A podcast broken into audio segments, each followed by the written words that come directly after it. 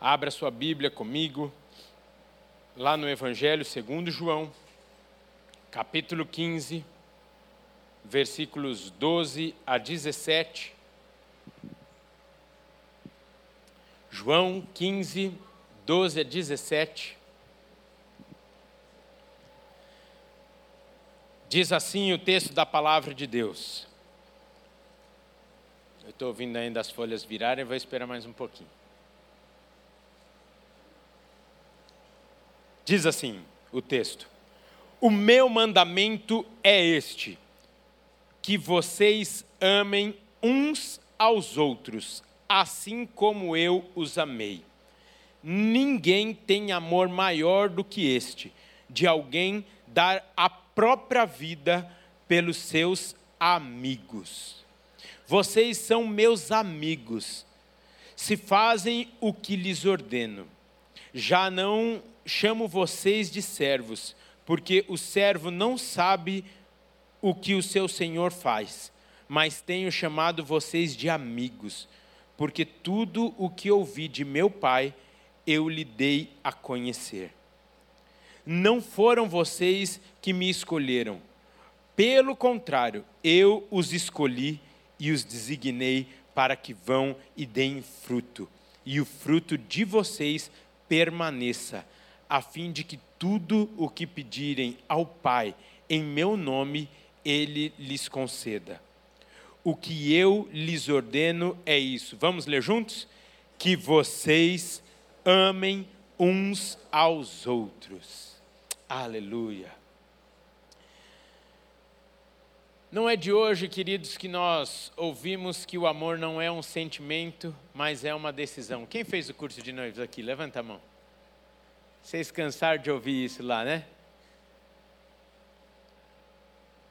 Não é de hoje que nós temos sido ensinados que o amor, assim é, como vemos no perdão, não é algo que brota simplesmente do nosso coração, mas é uma decisão que nós tomamos.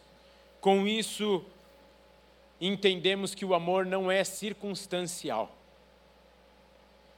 O que acontece é que é muito mais fácil amar algumas pessoas do que amar outras. O que acontece é porque em alguns momentos de nossas vidas nós estamos mais amorosos ou com maior facilidade de amar o nosso inimigo, derramar do amor, e aí eu te pergunto, por que isso acontece? Eu não vou perguntar para não constranger ninguém, mas sem dúvida, você já acordou num dia e falou: Hoje eu estou só que é amor. E tem dia que nem você está se aguentando. É ou não é? Isso não tem a ver simplesmente ou somente com questões fisiológicas. Por exemplo, as nossas irmãs, nós sabemos que tem um determinado período do mês que é mais difícil praticar essa palavra aqui. Mas não é essa questão fisiológica que eu estou falando, mas o amor é muito fruto do que vivemos, recebemos e transbordamos. Repita assim comigo, por favor. O amor é um transbordamento. Grava isso no seu coração, meu irmão, minha irmã. Só é possível amar se nós recebemos primeiro este amor. E nós recebemos esse amor através da cruz do Calvário. Fomos alvo desse amor tão grande desse amor tão maravilhoso, que quer nos encher e assim nós transbordarmos esse amor. Isso explica o porquê muitas vezes nós estamos facinho, facinho de amar e outras vezes não. Porque muitas vezes nós estamos cheios de Deus. E tem dias que a carne parece que está falando mais alto. E pode perceber se não tem relação com isso? Depois de um momento desse de louvor aqui tão gostoso, Se eu convidasse a vocês a um desafio de amar, seria muito mais fácil nós atingirmos isso do que depois de um momento de discussão, um momento onde nós podemos dar vazão à nossa carne, ao nosso egoísmo, sermos convidados ou desafiarmos a amar o nosso inimigo. O amor é esse transbordamento do que nós recebemos, e assim somos simplesmente canais deste amor. Nós recebemos, logo nós damos, e por isso é essencial estarmos ligados à videira.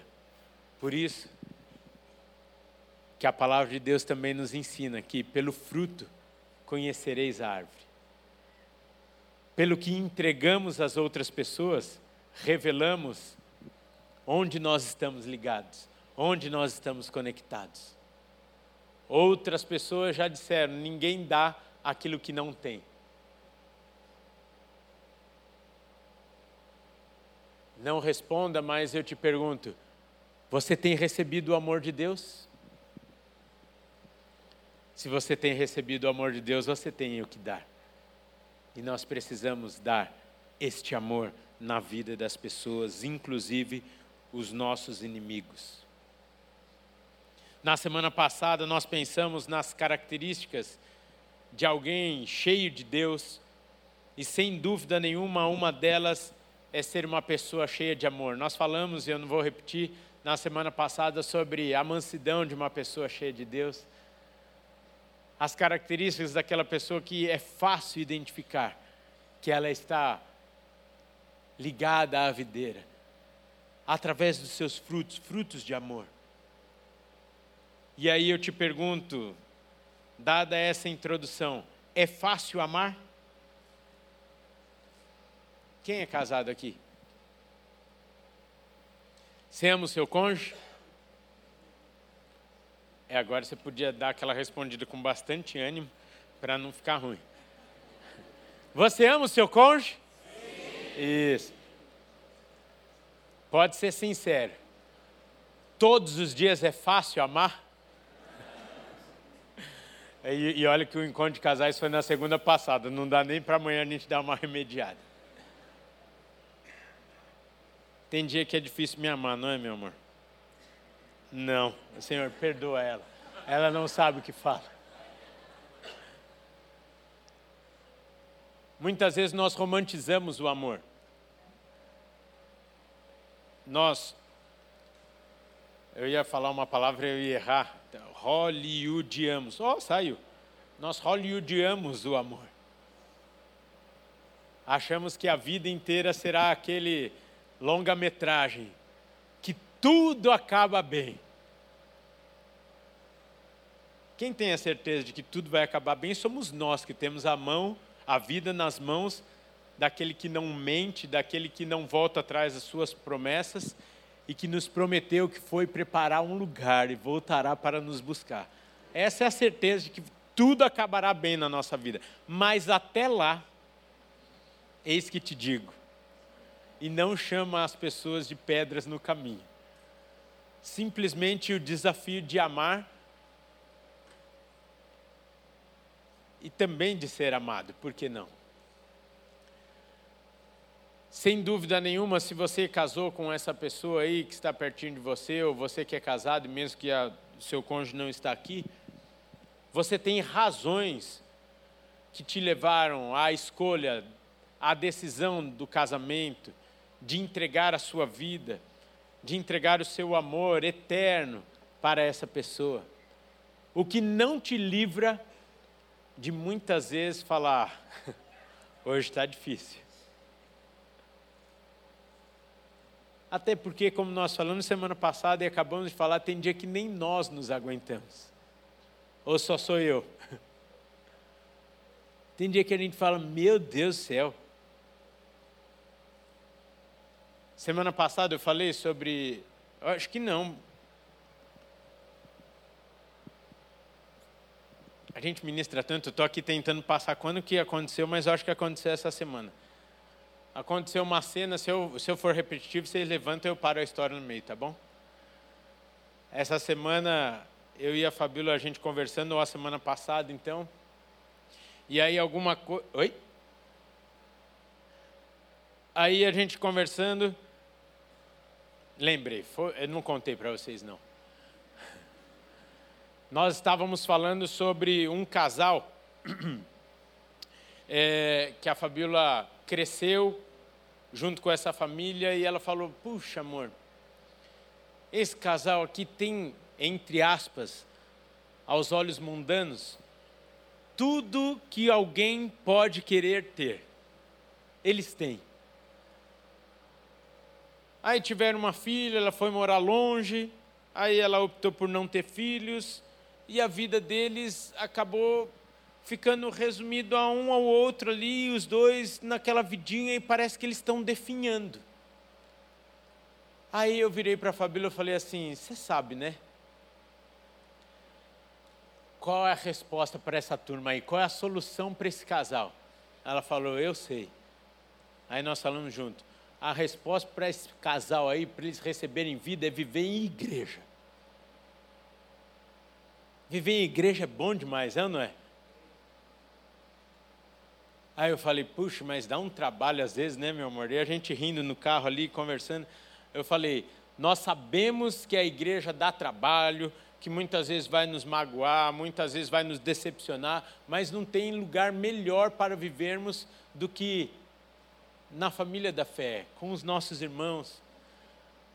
Aí a Fabíola virou e falou assim: Aí a gente começou a falar, é, mas no trabalho também é assim, aí nas situações é assim, é colar, não sei o quê. Aí a Fabíola falou assim: meu amor, o problema é tratar com gente.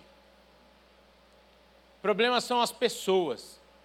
Aí quando ela falou assim, o problema é tratar com gente, aí eu virei, aí eu falei entre aspas, aí eu falei, então o problema é a gente. Ou seja, a gente, a pessoa, as pessoas. Aí quando eu falei, então o problema é a gente, aí eu olhei para ela, ela olhou para mim e eu falei assim, uau, será que Deus está falando conosco? Aí eu falei, a igreja também somos nós. E muitas vezes nós tornamos difícil o relacionamento. E de lá para cá, eu e a Fabíola vamos, estamos diariamente tratando essas questões nós estamos percebendo, e o Senhor tem tratado muito comigo particularmente, tanto que eu tenho feito, que tenho dificultado às vezes as pessoas até de me amar. Situações que eu tenho deixado árido as pessoas me amar. Ou as pessoas terem que me amar demasiadamente para continuar convivendo comigo. Mas eu sei que essa é uma questão só minha, vocês não. Vocês são pura fonte de doçura de mel, de brigadeiro, na versão revista atualizada dos dias de 2024. Na, na Bíblia não tinha brigadeiro. Mas a questão,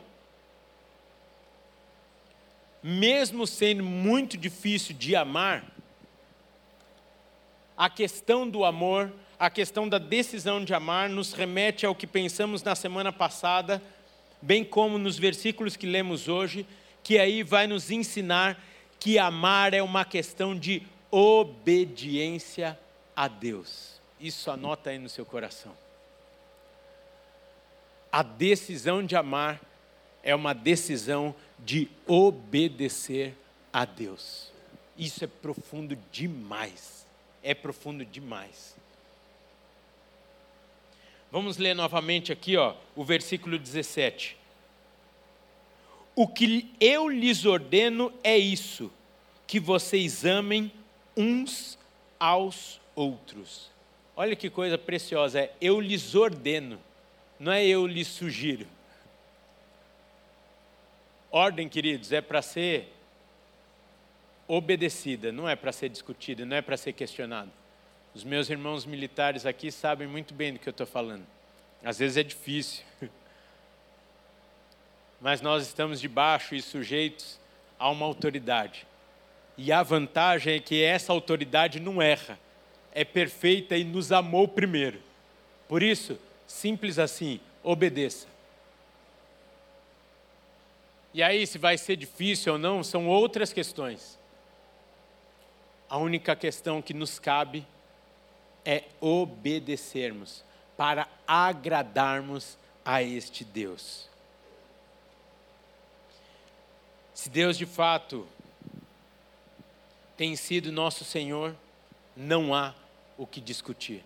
Se você um dia entregou a sua vida ao Senhor Jesus Cristo, se você tem convicção de que Ele é o seu único e suficiente Senhor e Salvador, a minha, você não cabe outra escolha, senão amar, amar, amar.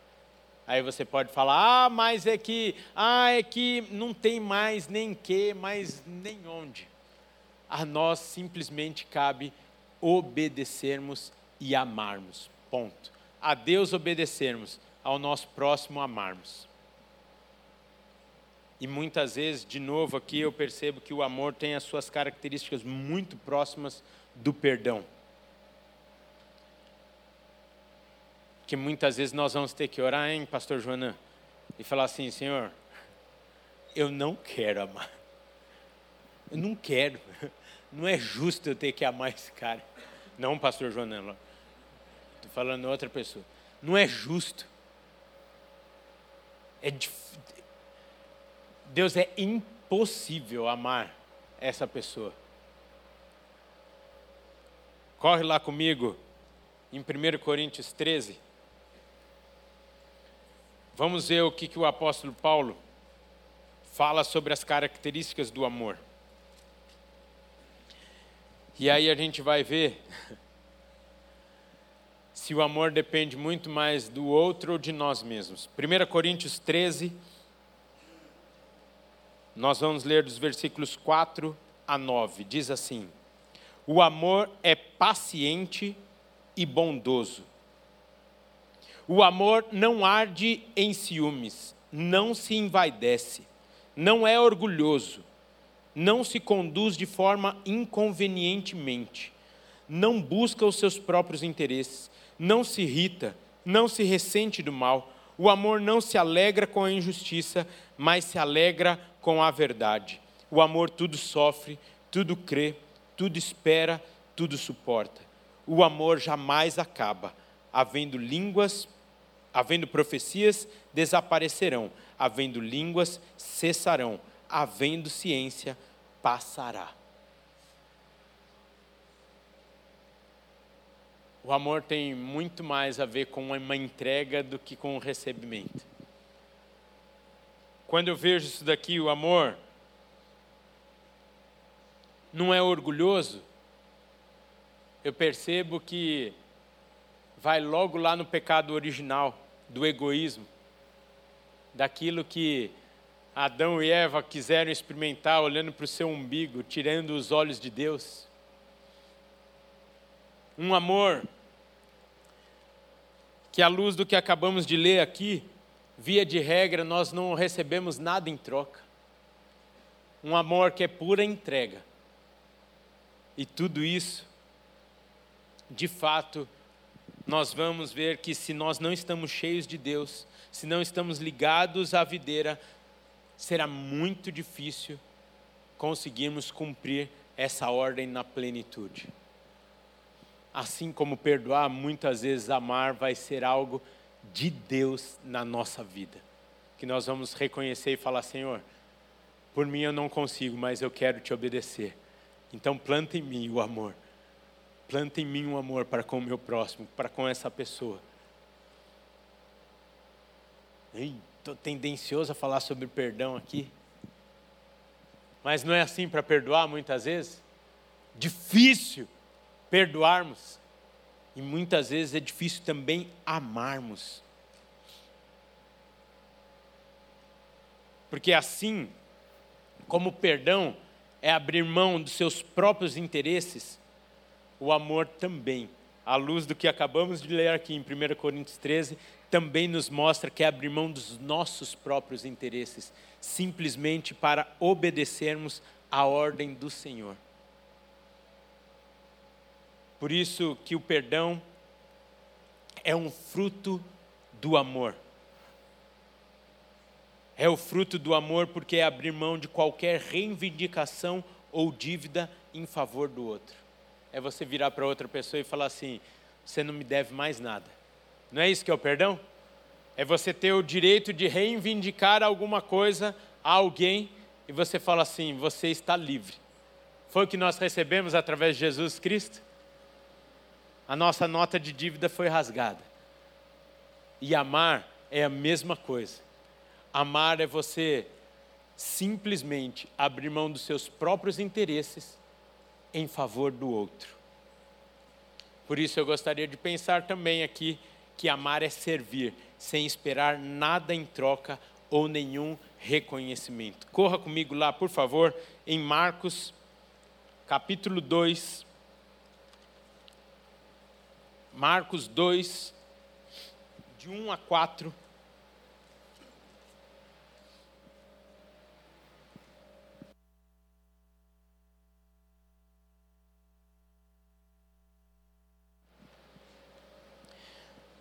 Diz assim o texto da palavra de Deus: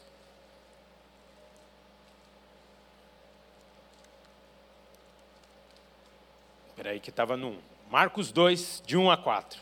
Dias depois, Jesus entrou de novo em Cafarnaum e logo se ouviu dizer que ele estava em casa. Muitos reuniram ali a ponto de não haver lugar nem mesmo junto à porta. E Jesus anunciava-lhes a palavra. Trouxeram-lhe então um paralítico carregado por quatro homens. E não podendo aproximar-se de Jesus por causa da multidão, removeram o telhado no ponto correspondente ao lugar onde Jesus se encontrava e pela abertura desceram o leito em que o paralítico estava deitado. Logicamente que Aqui o texto vai longe, vai longe, vai longe, mas eu gostaria de chamar a atenção a vocês aqui e quem é crente desde criancinha vai lembrar da escola dominical no flanelógrafo. Hã? Vocês estão fazendo assim, vocês já passaram dos 40. A tia lá no flanelógrafo tirando o telhado da casa e descendo, hein? Quem lembra? Olha lá, olha lá. Ei, querido, vocês estão velhos. Hoje é aniversário da Aretusa, ela não deixou eu falar para ela subir aqui para nós orarmos por ela, mas hoje é aniversário dela e eu só não falo que ela está velha porque ela tem exatamente a mesma idade que eu. A Aretusa é minha, minha, minha amiguinha de berçário da igreja. Nós, na época de berçário, nós éramos da mesma igreja. Então, sem dúvida nenhuma, a Aretusa me aguenta. Eu ia falar quantos anos você me aguenta, mas eu não vou te expor. Queridos, o texto que nós lemos aqui é um texto lindíssimo é, é, de uma realização de um milagre e muito mais um milagre de cura, mais um milagre de salvação desse paralítico mas eu gostaria de colocar luzes aqui nesses quatro amigos, nesses quatro homens que se sacrificaram por esse paralítico. De verdade, eu fico emocionado de ler esse texto e pensar nesses quatro caras que ouviram falar de Jesus, daquilo que ele estava realizando, como diz o texto, e eles tinham esse amigo paralítico. Eles falaram assim: Nós vamos te levar até esse Jesus. E você vai ser curado. E aí chegaram lá onde é que Jesus estava, carregando a maca. E quando chegaram na porta, não dava nem para entrar. E você conhece os crentes, né? Quem já foi num show gospel aqui? Você sabe como é fila do show gospel. Você fala, você, você morde a língua para não falar isso, porque todo mundo aqui é crente. Enfim, todo mundo ali sedento por Deus, sedento por Jesus Cristo, por conhecer mais dele. E o texto não fala, mas parece que não deram licença para passar a maca com o paralítico. Que absurdo, né? Imagina, isso para nós é impensável. Lógico que se seria no nosso lugar aqui se nós estivéssemos à porta da casa que estava Jesus, olhando assim, ó, vendo Jesus operar milagres e chegasse alguém com uma maca, com um paralítico e fala: dá licença, por favor, dá, dá licença. O que, que você ia fazer? Lógico, eu abro mão de assistir essas maravilhas, de ouvir Jesus, para que esse seja curado. Sim ou não? Não é a nossa marca?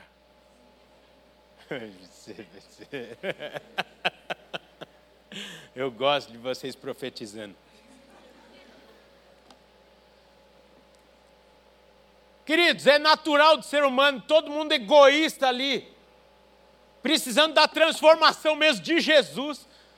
Ninguém deu passagem, o texto não diz, mas se os caras tiverem que subir no telhado, é porque ninguém deu espaço.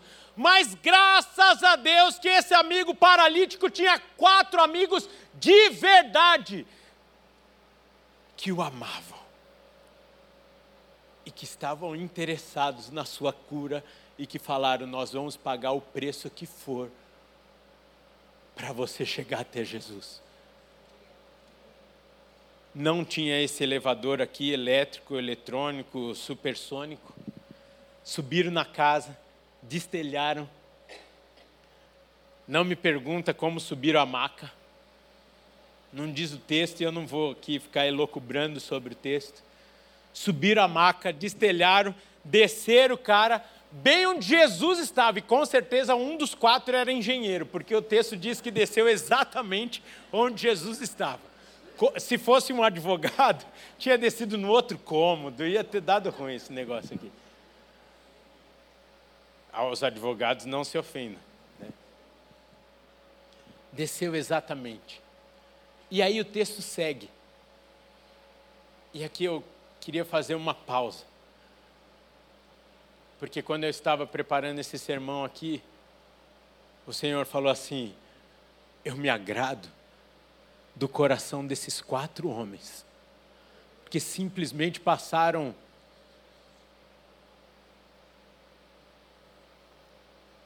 pela história, não tem seus nomes citados, eles não receberam a cura.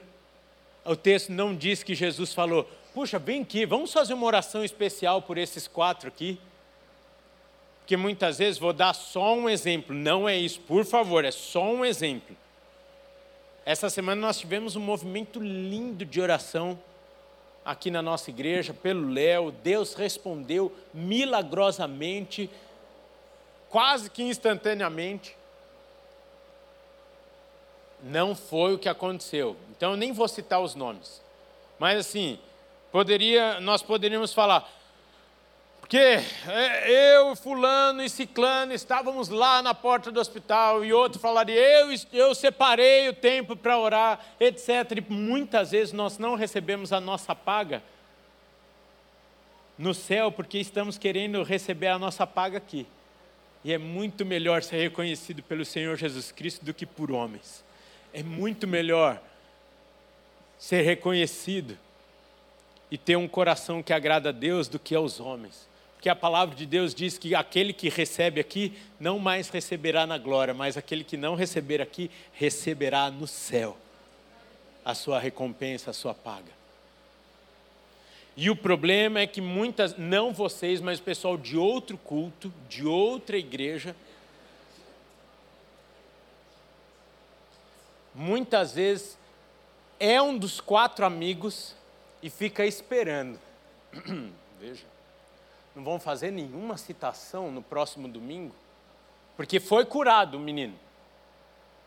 E eu tenho a impressão depois ele teve que ser erguido, eu não sei como é, erguido não porque ele foi curado, mas teve que ter, é, é, colocar as telhas no lugar, etc. deu trabalho depois. E era só um burburinho e os amigos arrumando. É a mesma coisa. O pessoal do diaconato, vocês tinham que orar por eles todos os dias. É a mesma coisa que o anfitrião de célula, como já foi dito aqui. Gente, você vai na célula, é uma bênção a célula, depois vai todo mundo embora. Cadê? Olha lá os anfitriões que nos receberam quarta-feira. E fica, no mínimo, uma sujeirinha. Pouca, coisa pouca. se você é muito disciplinado, você fala: não, nós não vamos dormir enquanto nós não deixarmos limpos para amanhã a nossa vida voltar ao normal. Ou se você é mais normal do que eu, fala: eu estou cansado, vou dormir amanhã, eu vejo esse negócio. Aí amanhã tem mais coisa, amanhã tem mais coisa. Aí chega no sábado, você ainda está lembrando dos irmãos da célula e você está dando glória a Deus, porque um dia você levantou a sua mão e falou: a minha casa está aberta para receber o povo de Deus. sem reconhecimento nenhum.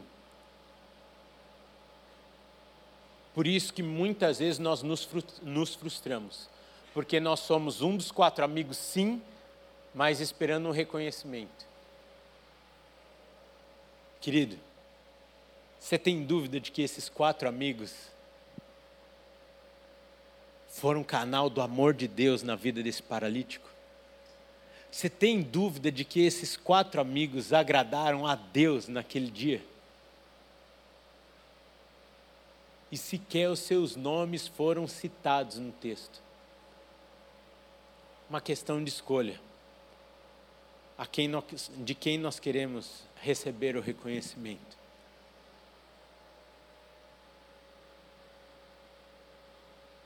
Você tem esses quatro amigos na sua vida? Eu fiz essa pergunta para preparar a próxima. Que talvez agora você ficou todo dolorido. É mesmo.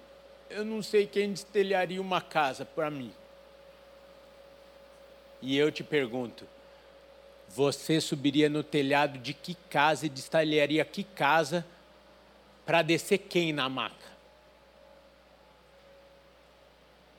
Tinha que ser um grandão assim, ó, forte assim, ó pequenininho não vale, tinha que ser um cara assim. Imagina descer. Oh, aí sim. Pura massa, meu. Descendo ali. Antes de te perguntar se você é, eu te perguntei para preparar o teu coração e você ficar meio tristinho e aí eu e você tomarmos uma bordoada de Deus falando: e você tem sido um dos quatro amigos na vida de quem? Você consegue listar algumas pessoas que você faria isso? antes de você listar, eis que te digo: cuidado, Deus pode colocar você à prova essa semana. Não é que Deus vai te provar, ah, vou te provar, não, é porque Deus realmente quer que nós coloquemos em prática. Você consegue aí pensar rapidamente? Se você estaria pronto para isso? Vocês sabem bem, eu, eu gosto muito de carro e eu gosto demasiadamente de picape. E não tem nada pior para um crente que tem picape do que um negócio chamado fogão e geladeira. Porque quem gosta de picape, gente, não é que tem a caçamba para fazer carreto. Nós temos picape, gostamos de picape para ver ela brilhando assim, sem nenhum arranhão. Logo, as pessoas associam que você tem uma picape ou uma Kombi que você vai fazer transporte. E aí, eu passo isso sempre, gente. E aí, parece que é Deus te colocando à prova. Eu te dei, agora você vai fazer. Senão eu te tomo também. Facinho, facinho. Estou brincando.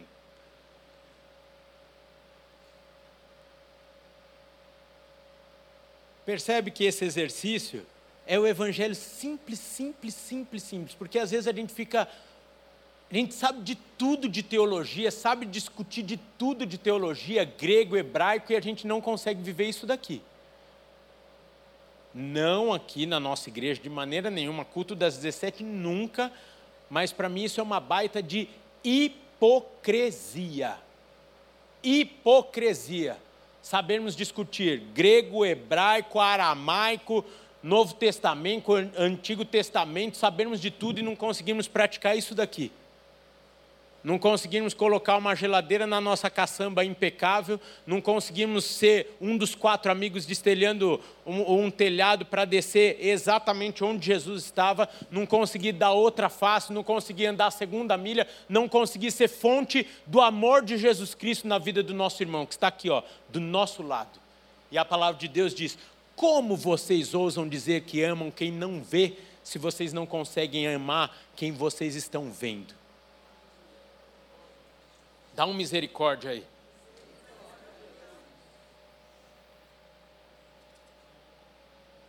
Diz a palavra de Deus: sepulcros caiados, hipócritas. Hipócritas. Deixa eu voltar no amor aqui. Será que eu fui para carne?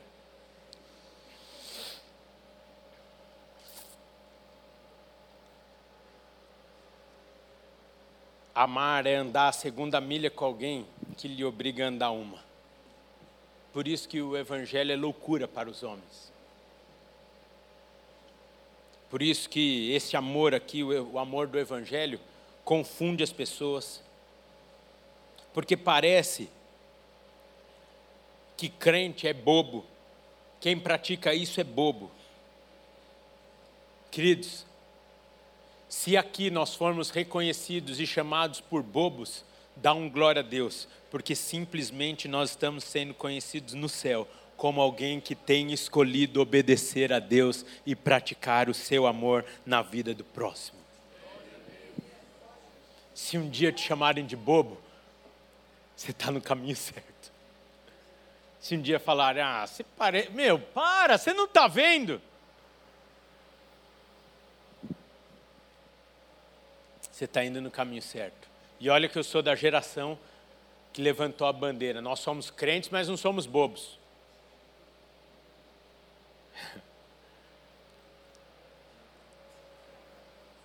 Olha, e eu ouvi isso de amigos de verdade. Eu tinha quatro amigos de verdade, assim, mas na verdade se tornou uma gangue. Quando um dia eu, eu tomei um soco no meio da rua, já até saiu aqui a cicatriz, abriu todo o meu. Como chama? Supercílio aqui? É super B isso aqui? Super? O que, que é aqui? Hã? Lábio superior? É aqui, ó, no bigode aqui. Tomei uma muquetada no meio da rua e aí eu cheguei na igreja, tudo sangrando, o pessoal falou: Pera lá! ah, que joia. Porque isso daí foi o amor dos meus amigos lá. Graças a Deus a gente não, não achou os caras, a gente voltou tudo para casa frustrado. A geração que era, nós somos crentes, mas não somos bobos, ninguém mexe com nós. É Deus trabalhando no coração de um, de um adolescente, de um jovem cristão. É que é difícil, queridos. É difícil dar outra face. É difícil abrir mão de ter razão. É difícil derramar amor na vida daquele que fez mal para nós. Por isso que é uma decisão. Por isso que é algo que nos remete a Deus. Não remete à pessoa. Muitas vezes amar vai nos remeter totalmente a Deus e não à pessoa. Por isso que você vai amar a pessoa através das lentes do Senhor Jesus Cristo. Porque você vai enxergar aquela pessoa como ele vê.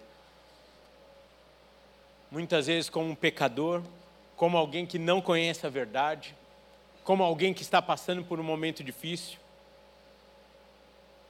Eu conheço pessoas, e eu me conheço também, que às vezes a gente passa por dias difíceis, é ou não é?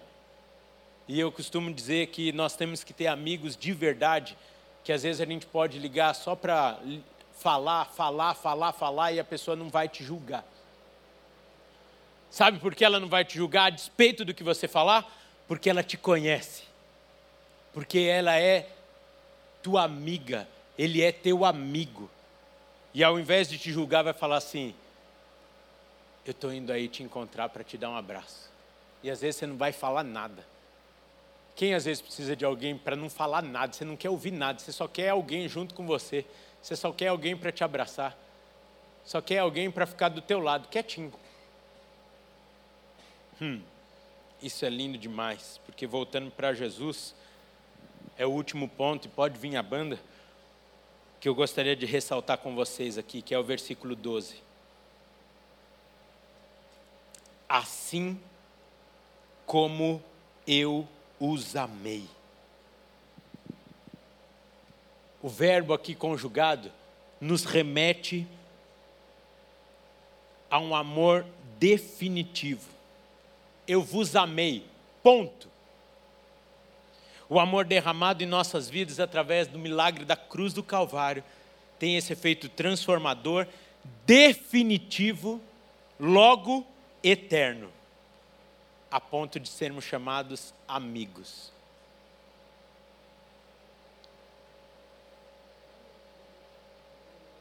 Deus nos amou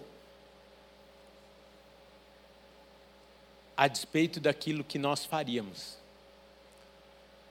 Deus nos perdoou dos pecados que nós nem ainda cometemos, simplesmente porque Ele nos amou.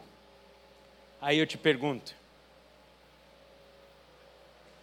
você tem amado as pessoas a despeito do que ela fez ou fará por você?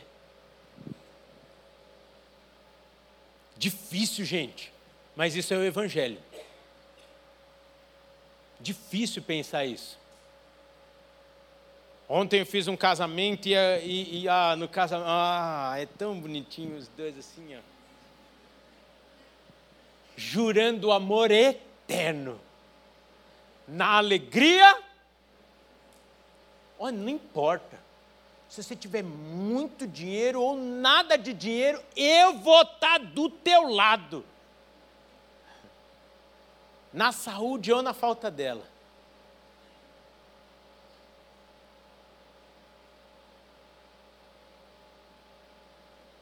Você tem vivido isso na sua casa, com seus amigos, na igreja? Amar é obedecer, e obedecer é uma escolha. Uma escolha de se submeter a esse Deus que nos amou primeiro e que nos amou definitivamente. Ele não está pedindo nem ordenando que nós façamos nada que ele já não tenha feito por nós. Por isso eu encerro dizendo aqui que amar é servir, amar é andar a segunda milha, amar é perdoar, Amar é não desistir. E agora, você que achou que não ia dar 17 abraços hoje, eu gostaria de te convidar a colocar isso em prática. E eu vou fazer um movimento aqui que talvez vai escandalizar alguém. Diaconato, ao contrário do que nós falamos todos os domingos, que é para fechar a porta, o amor é uma decisão. Quem quiser sair, pode sair. Não, menos as mulheres que vão fazer a, as inscrições. Porque eu gostaria de, de, de verdade, te dar uma oportunidade de pôr em prática esse amor. E algo que eu falei que vai te escandalizar, talvez o Senhor, ao longo dessa ministração aqui, colocou alguém no seu coração que não está aqui não se distrai com outras coisas, mas talvez você vai pegar o teu celular agora e você pode fazer isso e vai mandar uma mensagem de amor para alguém que o Senhor colocou no teu coração. Alguém que talvez você desistiu de amar e o Senhor colocou no seu coração. Alguém que talvez você está sendo incomodado pelo Espírito Santo aí de falar: "Ei, eu sou um des, eu sou uma das quatro pessoas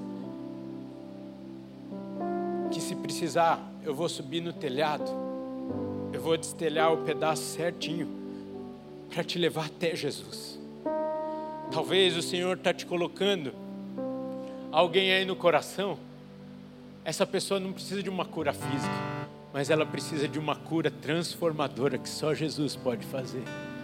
E você tem o privilégio de fazer isso agora. Mas isso você pode fazer também ao longo da semana. Por isso eu gostaria de te incentivar a olhar para quem está perto de você e você viver esse amor agora. Você ser canal desse amor. Olha para quem está perto aí de você. Não finge que não é com você essa hora e você vai olhar aí. Eu acho que é melhor a gente ficar de pé, né? Fique de pé. Você vai olhar para essas pessoas aí. Dá uma voltinha.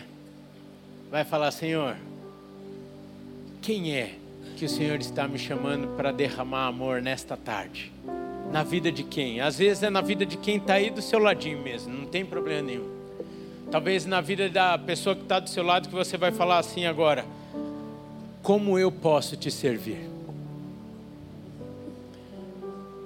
Como eu posso derramar esse amor de Deus na sua vida? Às vezes vai ser através de uma oração. Às vezes a pessoa vai falar assim, lógico, tomando cuidado de ser um homem com um homem, uma mulher com uma mulher, falando assim: Eu preciso ser abraçado nessa tarde. Você pode ser canal do amor de Deus na minha vida nessa hora? Eu queria te convidar a, nesses próximos minutos, você viver esse amor na prática. Talvez você vai liberar perdão na vida de alguém. Talvez você vai vir aqui e vai falar, Rafael, eu estava de mal com você. Vim aqui te liberar perdão. Faça isso nesse momento. Aproveite essa oportunidade. Derrame esse amor. Ô querido, põe em prática esse trem. Sai aí do seu lugar. Procure alguém que está assim como você está olhando para o teto.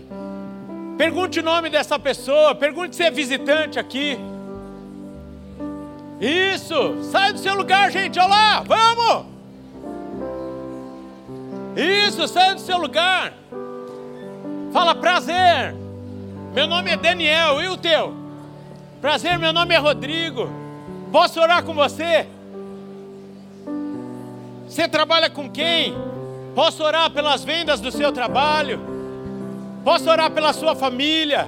Posso orar pelos teus filhos.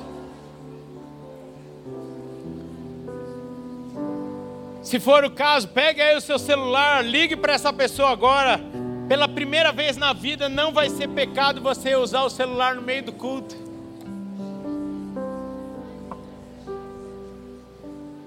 Comece a derramar deste amor, comece a colocar em prática este amor.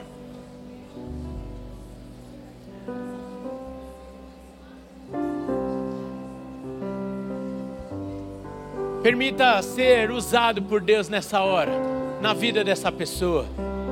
Se permita, se permita a vencer o seu constrangimento, a sua vergonha, o seu medo, os seus receios para que o Senhor te use. Para que o Senhor te use. Você que está em casa, receba este amor também na sua vida. O nosso abraço, o nosso carinho. Conte conosco como igreja para te servir, para te amar.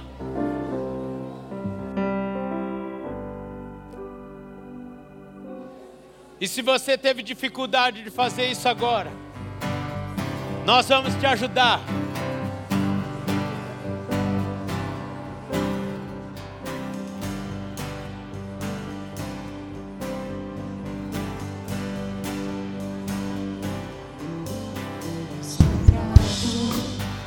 Alegria.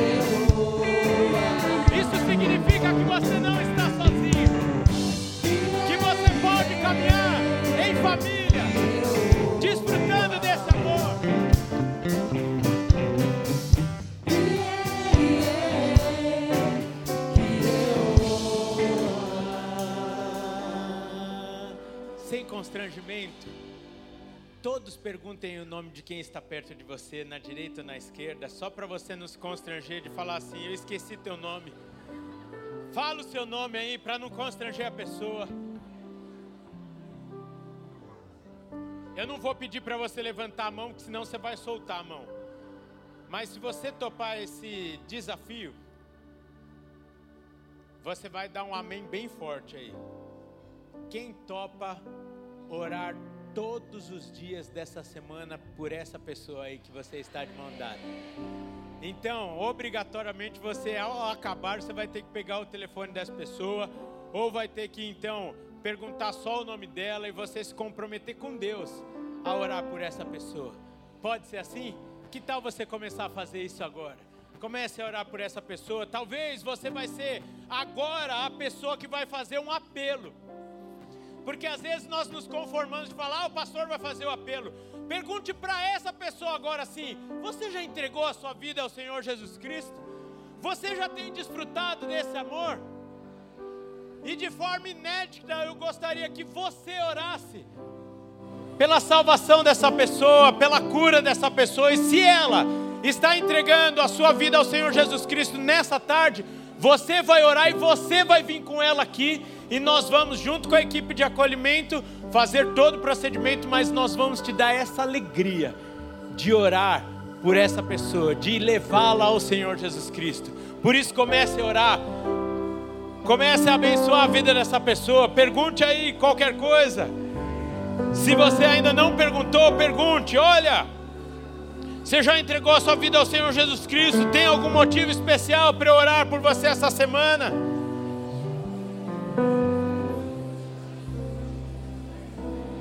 Derrama mesmo do teu amor, ó Pai. Derrama da tua cura através desse amor. Pai, que as pessoas que se sintam sozinhas não se sintam mais, porque nós estamos mergulhados neste amor de Deus. Que cada um aqui se sinta pertencente à família da fé. Senhor, que nós possamos viver mesmo o teu evangelho puro e simples, nos esvaziando de nós mesmos, abrindo mão dos nossos próprios interesses para servirmos os nossos irmãos, para sermos canais desse amor, de cura, de salvação, de vida, em nome de Jesus. Leva cada um aqui para uma semana abençoada que tenhamos maior alegria em servir do que sermos servidos, assim como foi com Jesus. Ensina-nos, ó Pai, ensina-nos a amar o nosso próximo, ensina-nos a amar os nossos irmãos, e assim declaramos que o amor de Deus, o Pai, a graça de Jesus Cristo, Filho, a comunhão e as doces consolações do Espírito Santo de Deus serão sempre em nossas vidas, para todo sempre.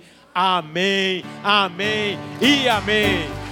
Deus abençoe e que essa semana você transborde desse amor, você transborde desse amor na vida das outras pessoas, em nome de Jesus.